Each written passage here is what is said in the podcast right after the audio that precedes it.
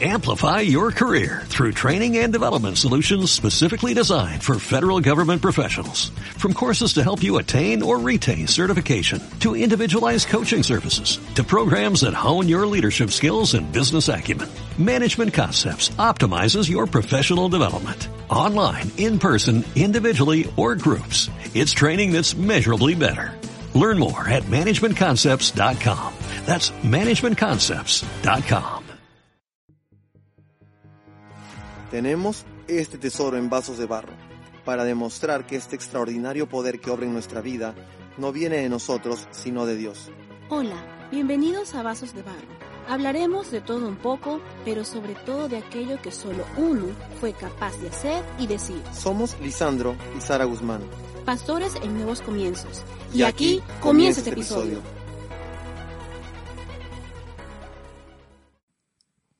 Buenos días, Iglesia Nuevos Comienzos. ¿Cómo estamos? Wow, estamos listos para la buena palabra en esta mañana. Felicitaciones a todos y cada uno de ustedes por estar conectados.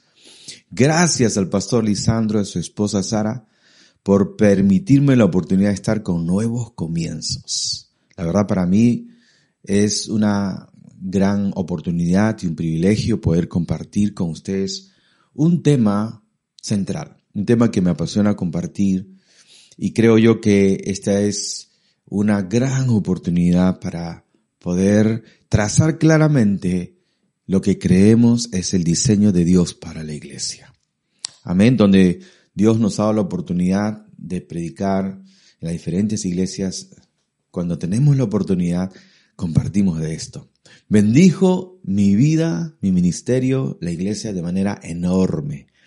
Así que lo que ahora vamos a compartir no es idea tanto de, de un ministerio, de un pastor ah, conectado con Dios, exitoso, sí, y fructífero, sino sobre todo, creo yo, que es sencilla y llanamente lo que Dios desea para su iglesia. Quiero compartir con ustedes en esta mañana el diseño de Dios para su iglesia. El diseño de Dios para su iglesia. Es decir, ¿qué es lo que Dios diseñó para su iglesia?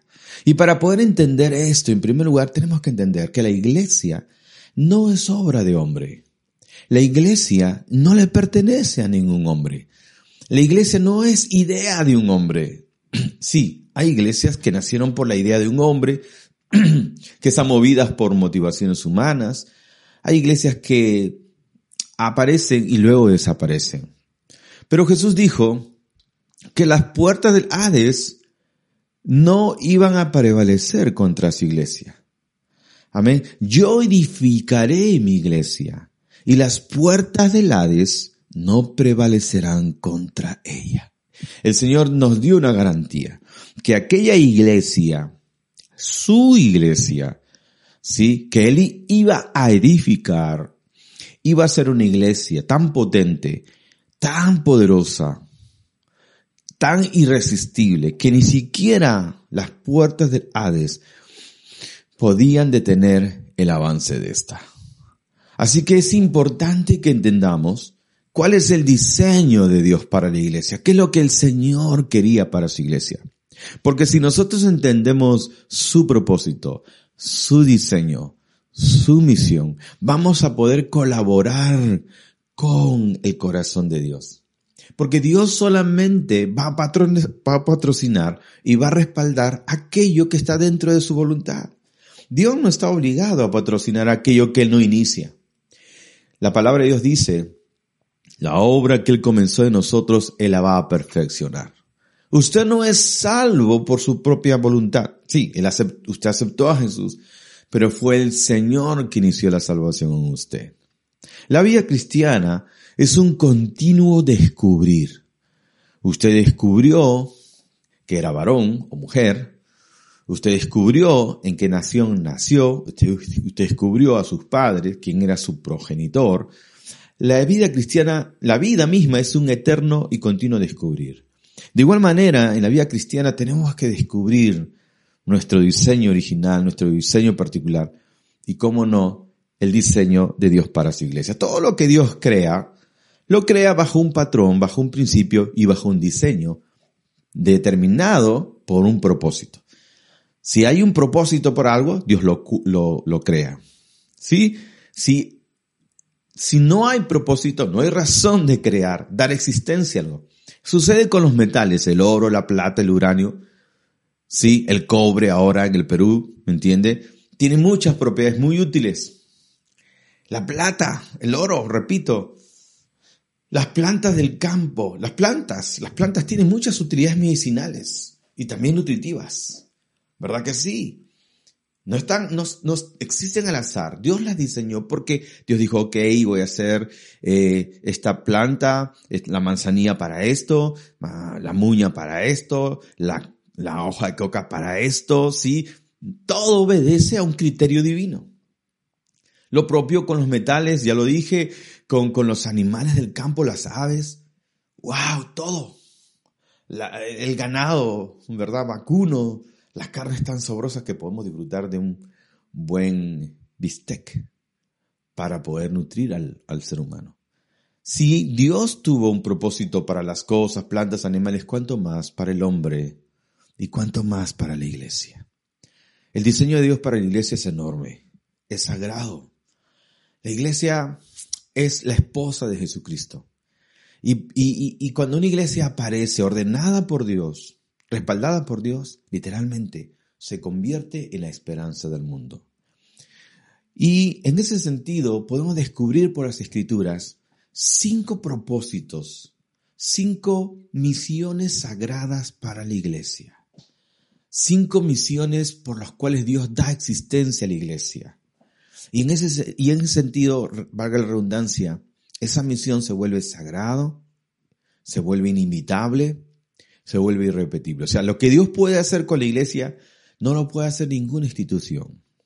No lo puede hacer ninguna organización. Solamente lo puede ser la iglesia de Jesús. Fíjese qué privilegio. Así que oramos. Señor, gracias por tu palabra. Gracias porque nos afinas a tu diseño, a tu criterio, a tu corazón, a tu misión. Oramos en el nombre de Jesús que tú bendigas enormemente esta iglesia, nuevos comienzos, sus pastores, su staff, su liderazgo. Y que ellos puedan captar el corazón tuyo a través de las escrituras, de lo que tú deseas para tu novia, para tu esposa, la iglesia. Bendice este tiempo en el nombre de Jesús. Gracias Señor.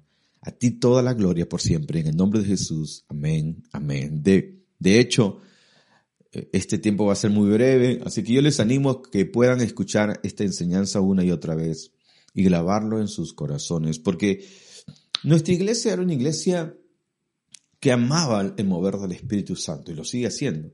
Los milagros y las sanidades. Amén. Adoramos, alabamos a Dios una hora, hora y cuarto. Hemos visto grandes cosas ocurriendo desde empastes de muelas, no con oro, con plata, crecimientos de, de personas, de gente que adelgazó, que era, tenía sobrepeso, gente que era muy delgada, que, que creció en, en, en, en, porte y esas cosas, sí. Pero por alguna otra razón no estábamos viendo el, el crecimiento que, que realmente anhelábamos. Hasta que encontramos y descubrimos qué era el propósito de Dios para la iglesia. Descubrí que la iglesia en gran parte estaba más guiada y gobernada por mis dones, talentos, por la unción de Dios sobre mi vida como maestro y pastor, que lo que Dios quería para su iglesia. Es decir, toda iglesia fue creado por cinco razones fundamentales. Toda iglesia fue creada por cinco propósitos divinos. Sí, voy a compartir de esos cinco propósitos inmediatamente. Si nosotros descubrimos esos propósitos y vamos a ver que cada propósito en realidad, en alguna o mayor razón, cada iglesia abraza uno en mayor o menor intensidad, pero no completa las cinco. Y por eso las iglesias no son completamente, no son integrales, ¿me entiendes? y no crece en una plenitud. Agarrémonos, amén, en este momento. Número uno, la iglesia existe para amar y ser amados con el amor de Dios. La iglesia existe para amar y ser amados con el amor de Dios. No hay otro lugar donde se pueda encontrar, no el amor romántico, no el amor erótico, no, no, no, no ese amor apasionado que, que de los cuales se han hecho tantas canciones, rompecorazones y todo lo demás. No, no, no, no, no. Estamos hablando de ese amor que no es condicional y de ese amor que te lleva a amar aún a tu enemigo. Recuerda que Jesús dijo que siendo enemigos nosotros fuimos reconciliados y que siendo aún pecadores Cristo murió por nosotros. De esa forma el Señor llegó a su más terrible perseguidor, Pablo, y lo convirtió en uno de sus hombres más consagrados y apasionados. Porque nadie como el cristianismo enseña la posibilidad de amar al enemigo. Esto era revolucionario en su tiempo. Dar la otra mejilla, orad por los que nos maldicen, es absolutamente un sello de la cristiandad. La Biblia dice esto en el libro de Juan, capítulo 13, verso 35. En esto conocerán todos que sois mis discípulos, si os tenéis amor los unos a los otros.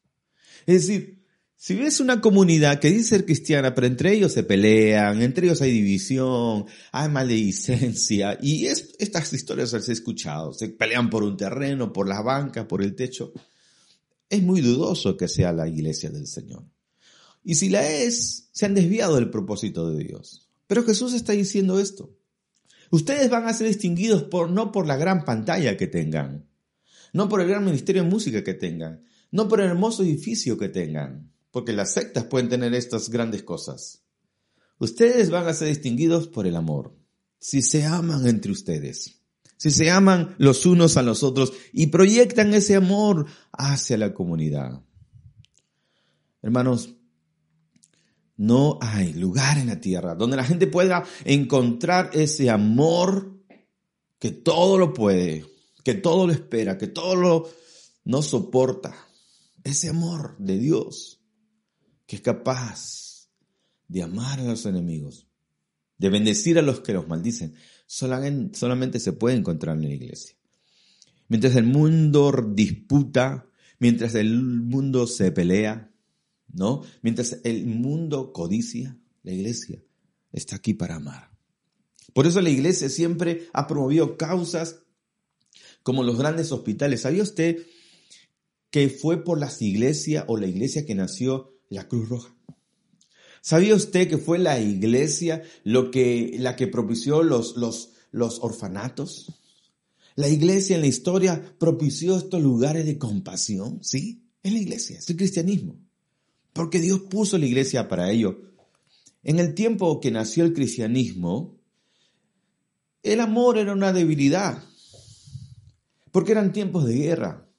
En la mentalidad ateniense, si un niño nacía con debilidades o era, era una niña, no un varón, lo más probable es que no lo dejaban vivir, o en algunos casos, si nacía con algunas limitaciones, los mataban, porque no servían para su ejército. Era la mentalidad de ese tiempo. El amor era algo muy alejado. El tiempo de los Césares, donde eran despiadados. Ustedes saben que lo que derrumbó al imperio romano fue la lujuria y la homosexualidad. El amor absolutamente distorsionado. Es en medio de esa oscuridad donde aparece nuestro Señor Jesucristo y entrega su vida por amor a nosotros. Por eso decimos, de tal manera amó Dios al mundo que ha dado su único Hijo, para que todo aquel que en él crea no se pierda, más de, nos da la vida eterna. ¿Quién podría entregar a su Hijo por un malhechor? Jesús dijo esto. En esto van a conocer que sois mis discípulos, si tienen amor los unos a los otros. Iglesia, mostremos amor al mundo. Mostremos ese amor que viene de Dios. Antes no podíamos amar. Dios transformó nuestro corazón y nos dio esa naturaleza de amor. Número dos. Fuimos salvados para crecer y madurar. La, iglesia existe para crecer y madurar a la estatura de Jesús. el crecimiento y la madurez es una obra del Espíritu de Dios. No viene por la educación. La educación solamente forma, el cristianismo transforma. La educación tiene un alto valor, pero solamente puede llegar a la mente o al alma. Pero solamente el poder del Espíritu de Dios puede regenerar un corazón y cambiar, un corazón de piedra a un corazón de carne, darle Dios al Espíritu de vida y transformar una, una vida, amén, a la misma imagen de Jesucristo. Es interesantísimo, pero el Señor nos llama aquí que tenemos un llamado, no tener trofeos, no tener diplomas, no tener cargos, poder, no, el llamado de Dios para nosotros es ser a la misma imagen de Jesús. En Efesios capítulo 4, verso 10 al 13 dice así, el que descendió es el mismo que también subió por encima de todos los cielos para llenarlo todo, y él mismo constituyó a unos apóstoles, a otros profetas, evangelistas, pastores y maestros. ¿Para qué? A fin de entrenar a los santos para la obra del ministerio. ¿Y cuál es la obra del ministerio? Para la edificación, la construcción del cuerpo de Cristo, hasta que todos lleguemos a la unidad de la fe y del conocimiento del Hijo de Dios. La palabra conocimiento aquí tiene que ver con experiencia, con formación. A un varón perfecto a la medida de la estatura de la plenitud de Cristo. El sueño de Dios es que la iglesia tenga la estatura de Jesús, la gloria, la plenitud de Jesús. Aleluya, ¿qué tal meta la de Dios? Es decir, cuando tú vienes a Jesús, Dios no te quiere un chato espiritual, un pigmeo espiritual, un hobbit espiritual. Dios quiere llevarte a estaturas similares a la de nuestro Señor Jesucristo. Es más, dice hasta la estatura de Jesús. La buena noticia es que mientras en el mundo se premian los talentos y la gente adora y aplaude los ídolos de barro el Señor nos manda a centrarnos en el carácter, porque tu talento te puede llevar más allá de donde tu carácter no te puede sostener. Mientras el mundo aplaude lo superficial, Dios mira el corazón.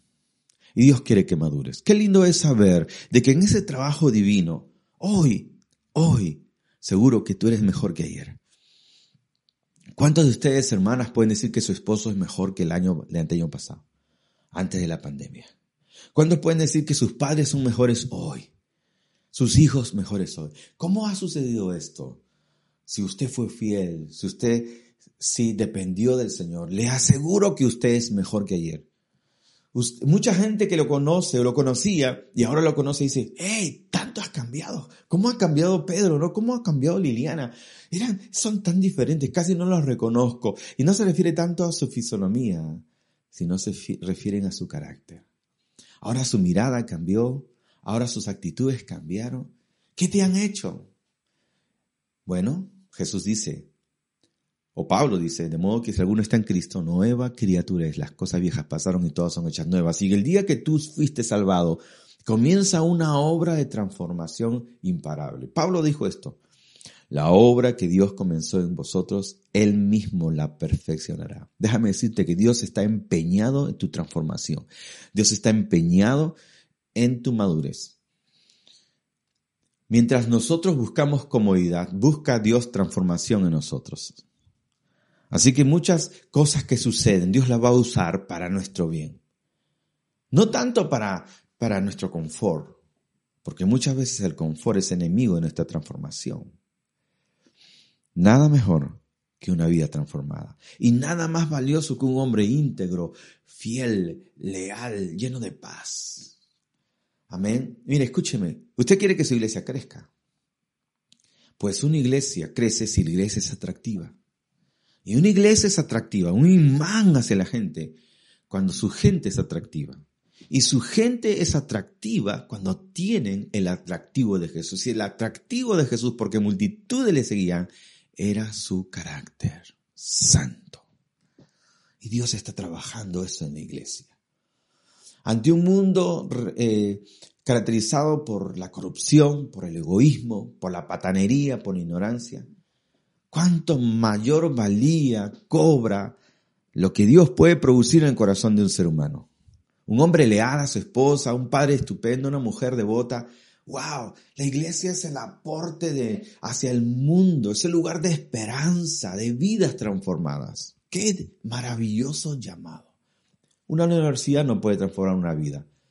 Aun cuando la publicidad quiere hacerlo, ¿no? Hacen la publicidad de un banco y dice que el banco cambiará tu vida. Por el amor de Dios. Esto no puede funcionar así. El lugar donde nosotros somos transformados es en su presencia. Y nada mejor que la casa de Dios.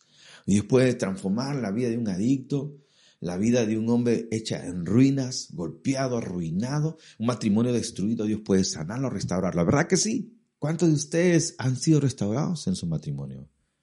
La iglesia existe para que podamos crecer a la estatura de Jesús. Por eso es la importancia del discipulado. Número tres. Fuiste salvado para servir a Dios y a tu prójimo con tus dones, talentos y recursos. La iglesia existe, existe para servir a un mundo. Amén. Para servir al mundo y a Dios con tus talentos, con tus dones, con tus recursos, para servir. Jesús dijo, yo no he venido a ser servido, yo he venido a servir. La iglesia debe caracterizarse por ser la mano extendida de Dios. La palabra de Dios dice así en Efesios capítulo 2, verso 8 al 10. Escuche esto. Efesios 2, 8 al 10 dice, porque somos la obra maestra de Dios. Wow, la obra maestra de Dios. Él nos creó de nuevo en Cristo Jesús a fin de que hagamos las cosas buenas que preparó para nosotros tiempo atrás. Dios preparó para todos nosotros obras de antemano. Decíamos al inicio que la vida cristiana es un continuo descubrir. Y si tú te rindes a Dios y le pides a Dios que te muestre sus sueños, sus propósitos, vas a descubrir unos propósitos gloriosos. Los pensamientos de Dios siempre son más altos que los nuestros, sus caminos más altos. Y si tú te afinas con Dios, vas a descubrir ese plan de Dios para tu vida. Pero ese plan comienza con tu rendimiento y tu servicio. Saulo de Tarso perseguía a la iglesia, pensaba que estaba haciendo bien. Sí, él perseguía a la iglesia pensando que estaba haciendo bien hasta que se encontró con el Señor Jesús, cayó a tierra y él pregunta, casi ciego, Señor, ¿quién eres? Y él dijo, yo soy Jesús a quien tú persigues. Dura cosa este dar cosas contra el Hijo. Y Pablo dijo, Señor, ¿qué quieres que yo haga? Tu ministerio comienza con la pregunta, Señor, ¿qué quieres que yo haga? Somos llamados a servir, no a hacer lo que nos place, no a hacer lo que nuestros caprichos. Somos llamados a hacer lo que Él desea. Fuimos comprados por precio, éramos esclavos del pecado, hemos sido rescatados, redimidos, ahora por ese precio que fue pagado por nosotros por sangre preciosa, ahora le pertenecemos al Señor completamente, somos su posesión, Él es nuestro Señor. Y como Él es nuestro amo y nuestro Señor, más le vale que le sirvamos.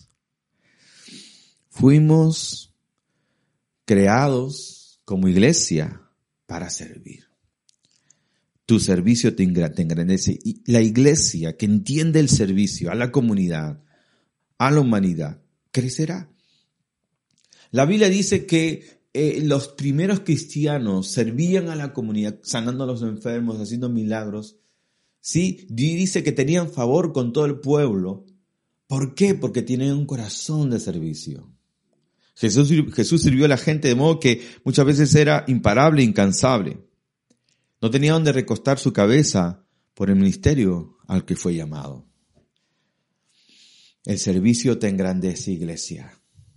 Debemos ser una iglesia que si desapareciera todo el mundo le extrañaría. Si tú te mudaras de tu barrio, ¿te extrañaría la gente? O dirían, uff, por fin se mudó, Dios mío, sí, ese cristianoide. o te extrañarían. ¿Mm? Si la iglesia no tendría que cerrar las puertas por alguna otra razón, ¿extrañaría la comunidad de la iglesia?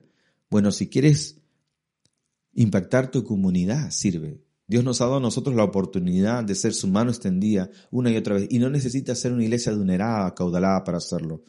Nuestra iglesia inició Dios nos envió como misioneros a la ciudad de Comas y ahí comenzamos una iglesia de cero. Pero Dios es fiel. Y siendo una iglesia de cero, hemos tenido el privilegio de bendecir literalmente Dios, quizás unas 20 mil personas. Sí, con cruzadas médicas, con operaciones, con medicina, con atención dental, sí, con sillas de ruedas, casas prefabricadas, hemos arreglado parques enteros, comisarías, estaciones de, bomberos, colegios, hospitales. Hemos podido abrazar al orate, bañarlo, darle de comer, hacerle pasar un gran día. Gente con problemas de salud, niños que sus madres están conseguidas y, y, y hacerles pasar un día especial. La gracia de Dios. Y lo más lindo que cuando nuestra gente regresaba, regresaba contenta y feliz de haber servido, de haber aportado algo. ¿Por qué? Porque es la iglesia. Y la iglesia es el cuerpo de Cristo en la tierra. Qué alto privilegio de ser la mano extendida de Dios. Número cuatro, fuimos salvados para anunciar las buenas nuevas. La iglesia existe para anunciar el Evangelio. Los ángeles mismos quisieran anunciar el Evangelio, ¿verdad? ¿Qué institución ha sido llamada para anunciar el Evangelio? ¿Qué partido político? ¿Qué universidad? ¿Qué institución? ¿Qué colegio? No. Está bien por cada uno de ellos. Cada uno de estas instituciones tiene ese lugar. Pero la iglesia ese lugar donde las buenas nuevas, las buenas noticias son anunciadas. Los periódicos, los uh, lugares de información generalmente venden noticias malas, pero la iglesia debe anunciar la mejor y más grande buena noticia de todas. Que Jesucristo no ha venido a condenar al mundo, sino para que el mundo sea salvo por él y que nuestros pecados fueron perdonados. El Evangelio debe anunciarse con gozo, con alegría y con un rostro de esperanza, no, con condenación. Qué privilegio ser ministros del Evangelio. Somos ministros de reconciliación. Qué privilegio poder ver que cuando tú le diste la palabra a una persona, esa persona creyó y hoy día respondía al llamado y es un hijo de Dios. Hermano, podemos transformar la comunidad, transformando vidas, y esto es a través del Evangelio. Donde una iglesia se sentada, una iglesia vigorosa, y sale de sus cuatro muros y se vuelve la trompeta de Dios. Esa comunidad es transformada. Por último, la iglesia existe para adorar a Dios en espíritu y en verdad. Hay un texto que, no llegué a leer, perdón, en 1 Corintios 9:16, hablando de evangelismo. Para mí no es motivo de orgullo anunciar el Evangelio, decía Pablo, porque la, lo considero una obligación ineludible. Y hay de mí si no anuncio el Evangelio. Somos deudores. Alguien te predicó el Evangelio. Alguien oró por ti. Hoy día tienes paz, tienes gozos, tienes esperanza. Hermano, ¿cuánta gente ha partido en este tiempo sin esperanza? Pero la gran diferencia estaba en aquellos que tuvieron esperanza y por tener esperanza muchos enfrentaron esta enfermedad con paz, con seguridad y por eso pudieron enfrentarla con mayor con victoria. Otros sencillamente no pudieron, pero tenían la garantía de la eternidad. Y qué diferente es que una persona, cuando una persona se va a este mundo hacia la gloria y las personas que se iban sin esperanza. ¿Qué hacía la diferencia? el hecho que alguien le llevó el Evangelio. Nunca antes hemos valorado más la importancia de la eternidad que en este tiempo. Siendo el país con más muertes en el mundo por millón, prediquemos el Evangelio y demos la esperanza eterna a la gente. Y decía por último, la iglesia existe para adorar a Dios en espíritu y en verdad. En el libro de Colosenses capítulo 1, verso 16 el 17, y termino con esto, dice, porque en Él en Jesús fueron creadas todas las cosas, las que hay en, el, en los cielos y en la tierra, visibles o invisibles, sean tronos, sean dominios, sean principados, sean potestades, todo fue creado por medio de Él y para Él. Todo fue creado. La razón de tu existencia es, mm, gloria a Dios, adorarle a Él. Una de las cosas que el enemigo nos ha querido robar es la oportunidad de adorar juntos. ¿Cuánta diferencia hay cuando la iglesia se reúne para adorar juntos? Nos perdemos en Él en la eternidad, porque fuimos creados para adorarle. Usted quiere que su iglesia crezca. Está bien, pero nuestro mayor deseo debe ser hacer famosos a Jesús y adorarle al Señor. Un misionero llegaba después de décadas de servir a Dios en una nación africana muy lejana. Su avión aterriza Y de repente había una comitiva con una alfombra y música allí, muy elegante, esperando a un dignatario. Este dignatario fue recibido con todos los honores de su trabajo.